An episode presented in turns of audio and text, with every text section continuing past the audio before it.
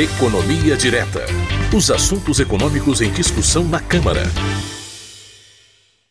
Muito bem, toda semana nós conversamos com o economista Fernando Gomes, servidor da Câmara dos Deputados, que traz para a gente alguns aspectos sobre as discussões dos deputados aqui na Câmara dos Deputados, algumas questões que ficam para trás, que ficam menos, é, menos explícitas nas discussões dos deputados, e o Fernando Gomes ele detalha para a gente. E aí, Fernando, tudo bem?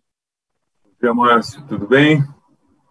Tudo perfeito. Descansou bastante no feriado? Um pouquinho, apesar da, da secura aqui de Brasília, né, que está chegando no, no máximo possível aí, mas descansei um pouquinho, mas já pronto aqui para trabalhar. Muito bem, então vamos lá. Um do, dos principais assuntos que a gente está discutindo na Câmara nos últimos tempos, né, que a gente já vem também conversando na Economia Direta, Fernando, é sobre a reforma tributária. E uma das etapas da reforma tributária, especificamente sobre o imposto de renda que incide sobre pessoas físicas, empresas, é, investimentos financeiros e também lucros e dividendos, foi aprovada de forma rápida, inclusive com apoio da oposição. O que, que foi efetivamente aprovado nessa proposta e o que muda em relação aos textos anteriores, Fernando? Pois é, Márcio, vamos lá, né? É, essa segunda parte da reforma tributária, que trata, aí, como você disse, do imposto de renda sobre os contribuintes, sobre empresas, sobre investimentos financeiros e também sobre lucros e dividendos, foi aprovada semana passada e de uma forma até surpreendente, né? O texto base ele foi aprovado aí com ampla maioria, incluindo partidos de oposição. Foram 398 votos favoráveis, 77 contrários, o que mostra a grande capacidade de articulação do presidente da Câmara e também do relator do projeto, deputado Celso Sabino, que foi muito elogiado em plenário pela sua capacidade de dialogar com todos, com todos os partidos e de acolher o máximo possível aí de sugestões para melhorar o texto que permitiu a aprovação da, da proposta. Né? Só para lembrar, Márcio, que essa reforma do imposto de renda aprovada é a segunda parte da reforma tributária proposta pelo governo, dentro daquela estratégia de fatiar a reforma e ir enviando por partes aqui para o Congresso. A primeira parte, que foi enviada inclusive antes dessa, é a que unifica uh, o PIS e a COFINS em uma contribuição sobre bens e serviços e deve ser a próxima parte da reforma a ser tratada aqui na Câmara. Vamos lá, então. O que foi aprovado, Márcio? Vamos começar pela pessoa física, pelos contribuintes. O que é que mudou para o contribuinte? Primeiro ponto, que a gente já vem falando há muito tempo, atualização da tabela do imposto de renda, que não era corrigida desde 2015, e que agora eleva o valor de quem tem que declarar e pagar imposto de renda, sobe de R$ 1.900 para R$ 2.500, uma correção de 31%. E foi feita também a atualização das faixas de renda dos contribuintes que ganham acima desse valor aquelas faixas nas quais a tributação vai subindo de acordo com a renda. Essas faixas vão ter uma correção de cerca de 13%. Né? Segundo cálculos aí do próprio relator, cerca de 16 milhões de brasileiros, metade do total de declarantes, vão ficar isentos de pagar imposto de renda com essa modificação. Então, todo mundo que paga imposto de renda vai ter algum alívio se o projeto for aprovado agora pelo Senado e virar lei. Fazer um parênteses aqui, só para lembrar esse ponto, Márcio, que foi aprovado aqui na Câmara precisa ser confirmado pelo Senado e depois sancionado pelo presidente. Se tudo for concluído até o final deste ano, aí sim as mudanças aprovadas começam a valer em 2022. Outra mudança, Márcio, foi no desconto simplificado, que foi outro ponto polêmico que gerou muitos debates. Hoje, todas as pessoas físicas podem optar por fazer esse desconto, que é de 20%, e o abatimento é limitado aí na declaração a R$ 16.700, se não me engano. Pela proposta inicial, somente quem tem renda abaixo de 40 mil poderia optar pelo desconto simplificado. Aí ficaria limitado a 8 mil, que são exatamente 20% de 40 mil. O projeto foi ajustado de forma que todos os contribuintes possam usar o desconto simplificado, mas limitando esse desconto a R$ 10.500. Então, houve uma melhora em relação à proposta anterior, que limitava a 8 mil desconto, mas uma piora em relação à regra atual. Final das contas, houve a diminuição do desconto simplificado para o contribuinte, que hoje, pelas regras atuais, poderia descontar até R$ 16.700 e que, pelo que foi aprovado, só vai poder descontar R$ 10.500. Tem mais um ponto, Márcio, que pode ser muito interessante para para as pessoas que compraram um imóvel há muitos anos e estão pensando em vender. Essa mudança ela foi chamada de atualização do valor do imóvel. É uma mudança que permite que você pague um tributo de 4% para atualizar o valor do seu imóvel no imposto de renda. Então, se você comprou um imóvel aqui, por exemplo, por 100 mil há 15 anos e agora ele está valendo 300 mil, você paga 4% sobre a diferença entre o valor de compra e o valor que está valendo hoje. No caso, 300, que é o valor de hoje, menos 100 dá 200. Você paga 4% sobre 200 mil e atualiza esse valor para 300 mil na sua, na sua declaração do imposto de renda. E aí, seu imóvel já está com preço de venda. Então, quando você vender, você não vai pagar 15%, que é a taxa que se cobra sobre o lucro nas vendas de imóveis. Você vai ter pago só os 4% lá atrás. A única questão aqui é que você precisa tomar essa decisão entre janeiro e abril do ano que vem, se a proposta for aprovada, que é o prazo permitido para fazer essa operação. Mas para quem pensa em vender o seu imóvel, não tem dúvida aí, use essa opção aí que surgiu na reforma. Esses foram os principais pontos no que diz respeito a, aos contribuintes. E, Fernando, com relação às demais questões, por exemplo, a tributação sobre os investimentos financeiros, como é que ficou essa proposta votada pelos deputados? Aqui, Márcio, foi um dos pontos mais tranquilos da reforma, né? porque, de forma geral, quase todas as propostas aprovadas, elas melhoram as regras atuais. O ponto polêmico era a tributação do rendimento dos fundos imobiliários, que hoje são isentos, e que se estava propondo uma tributação de 15% sobre esses rendimentos. Mas depois esse ponto foi retirado pelo relator e fica como está hoje, na regra atual. Fundos imobiliários continuam é, não tendo é, tributação sobre seus rendimentos. Em poucos pontos do projeto, não houve melhora para o investidor em relação à proposta enviada pelo governo. Né? É, pela proposta original, nos investimentos de renda fixa, CDBs, títulos do Tesouro Direto, você igualava a alíquota dos investimentos com prazo menor com a alíquota dos investimentos de prazo mais longo. Então, hoje, se você resgatar antes de 180 dias um investimento desse, você paga 22,5%. Se você resgatar depois de 720 dias, depois de dois anos, aí você paga só 15%. E tem um escalonamento na alíquota a cada seis meses que vai diminuindo proposta do governo inicial era de se ter uma alíquota única de 15% para todos os prazos. Aqui teria um ganho importante para o investidor, principalmente para aquele que aplica por prazos menores.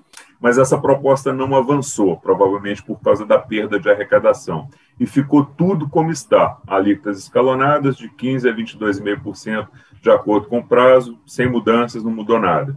Na renda variável, que são as ações e fundos imobiliários, aí sim houve pontos muito, muito positivos para o investidor. Não vai ter uma diferença mais na tributação entre as operações em que você compra ações em um dia e vende em outro dia qualquer, que pagavam 15%, e as operações de day trade, que você compra e vende no mesmo dia, e fundos imobiliários, que pagavam 20% de imposto. Tudo passa, nessa, no, no texto aprovado, até a mesma alíquota de tributação, que passa a ser de 15% e a apuração do pagamento do imposto passa a ser trimestral ao invés de mensal, que era a regra anterior. Que a gente pode dizer de cara que houve um ganho para o investidor que vai pagar 5% a menos nas operações de day trade e de vendas de cotas de fundos imobiliários, que passa de 20% para 15%. E você passa a ter três meses para efetuar o pagamento do imposto, ao invés de um mês, outro ganho para o investidor. E outra vantagem aqui é na compensação de prejuízo. Quem opera na bolsa tem prejuízo, ganha um dia, perde no outro. Então, antes você só poderia compensar prejuízo dentro da mesma categoria do investimento original que você fez. Então, operação normal você compensava com operação normal, day trade com day trade, fundos imobiliários com fundos imobiliários. Pelo texto aprovado, acaba isso. Você vai poder compensar prejuízos em qualquer tipo de operação com ganhos que você teve em outras operações. Então, aqui, Márcio, nos investimentos financeiros, o projeto, em quase todos os pontos modificados, ele melhorou a vida do investidor. Bom, você falou de dois pontos que foram mais ou menos pacíficos, mas a gente teve uma certa polêmica na questão sobre a tributação do lucro das empresas. Como é que ficou, Fernando? Pois é, Márcio, esse era um dos pontos mais polêmicos, né? porque com a redução da tributação sobre o lucro das empresas, você reduzia a arrecadação do imposto de renda. O imposto de renda é um imposto tripartite, que é dividido em três partes. Né? 51% dele vai para a União, 21,5% vai para estados e 24,5% vai para os municípios, através dos fundos de participação. Então, quanto mais você reduzir essa alíquota, maior podia ser o impacto na arrecadação de estados e municípios. Mas o presidente da Câmara, o relator foram muito hábeis, conversaram muito com todos os partidos e se conseguiu chegar a uma redução importante na tributação sobre o lucro das empresas, mas chegando a um ponto de equilíbrio em relação à arrecadação de estados e municípios, que, permit, que permitiu a aprovação dessa proposta por ampla maioria. Então, o imposto sobre o lucro das empresas ele vai ser reduzido de 15% para 8%, praticamente 50% de redução. Se você considerar as empresas que lucram mais de 20 mil reais por mês, que tem aquela tributação extra de 10%, é, sobre o lucro que excede esses 20 mil reais, a tributação passa de 25% para 18%.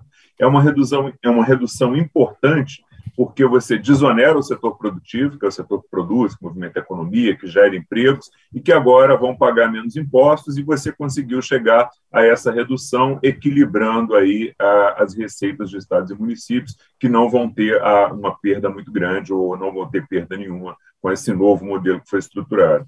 Bom, e outro ponto polêmico também foi a tributação sobre lucros e dividendos, que inclusive teve um destaque acolhido que reduziu a tributação, Fernando. Como é que ficou essa questão específica?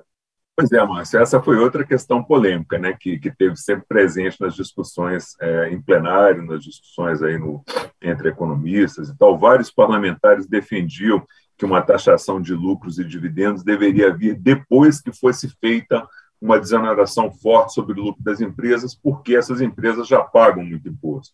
E foi exatamente isso que ocorreu. Né? Você reduziu a tributação sobre o lucro das empresas de 15% para 8%. Esse tema, como você disse, foi o único que teve um destaque que foi aprovado nas discussões. Todos os outros destaques foram rejeitados. Então, o destaque aprovado, ele diminuiu a alíquota que antes era a proposta era de 20% para 15%. Então, ficou valendo a tributação em, em lucros e dividendos em 15%. Né?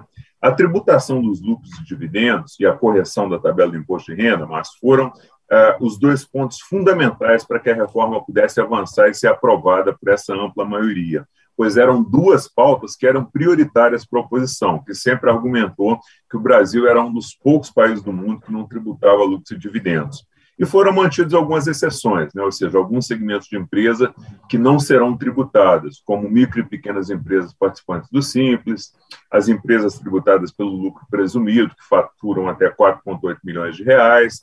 Quando essas categorias, essas empresas distribuírem seus lucros, elas vão estar isentas da tributação. Houveram também outras exceções bem específicas, como empresas participantes de uma holding, empresas que recebam recursos de incorporadoras imobiliárias e os fundos de previdência complementar, que também não vão ter essa tributação. E, e Márcio, eu queria destacar, antes da gente finalizar, que a aprovação dessa reforma é muito importante para desonerar as empresas, para dar estímulos a quem produz, para os contribuintes que vão pagar menos imposto, é, mas é muito importante seguir com as reformas que alteram os impostos, os impostos sobre consumo, que o texto aprovado na Câmara ele trata do imposto sobre a renda das empresas, que são fundamentais para a geração de emprego e renda, mas que já estão instaladas, já funcionam. Né? Trata também do imposto sobre investimentos financeiros, ou seja, quem conseguiu sobrar um recurso ali para fazer uma aplicação, para fazer investimentos. Trata de quem paga imposto de renda, ou seja, quem já está empregado, mesmo que esteja com salário ali defasado, mas já está empregado, vai ter um alívio trata de lucros e dividendos, ou seja, de quem é dono da empresa, de quem é investidor, ou de quem investe no mercado de ações em empresas aí. Mas o pobre, as pessoas da informalidade, quem ganha um salário mínimo, essas pessoas só vão ter um alívio real com uma reforma tributária que trate da tributação sobre consumo, pois é aí que está a maior tributação sobre as pessoas mais pobres. E é uma tributação que não aparece, né, Márcio? Quando você compra carne, pão, gasolina, qualquer bem, você está pagando ICMS, IPI e outros impostos que estão embutidos no preço e que bota o preço lá em cima e que você não vê que está pagando. Então, é um ponto que a gente já comentou aqui, né? O pobre gasta todo o salário dele no consumo de comida, remédio, conta de água, de luz. Então, proporcionalmente, ele paga muito mais imposto do que quem tem um salário maior, uma renda maior. E você só vai desonerar as pessoas mais pobres quando houver uma desoneração desse tributo sobre consumo.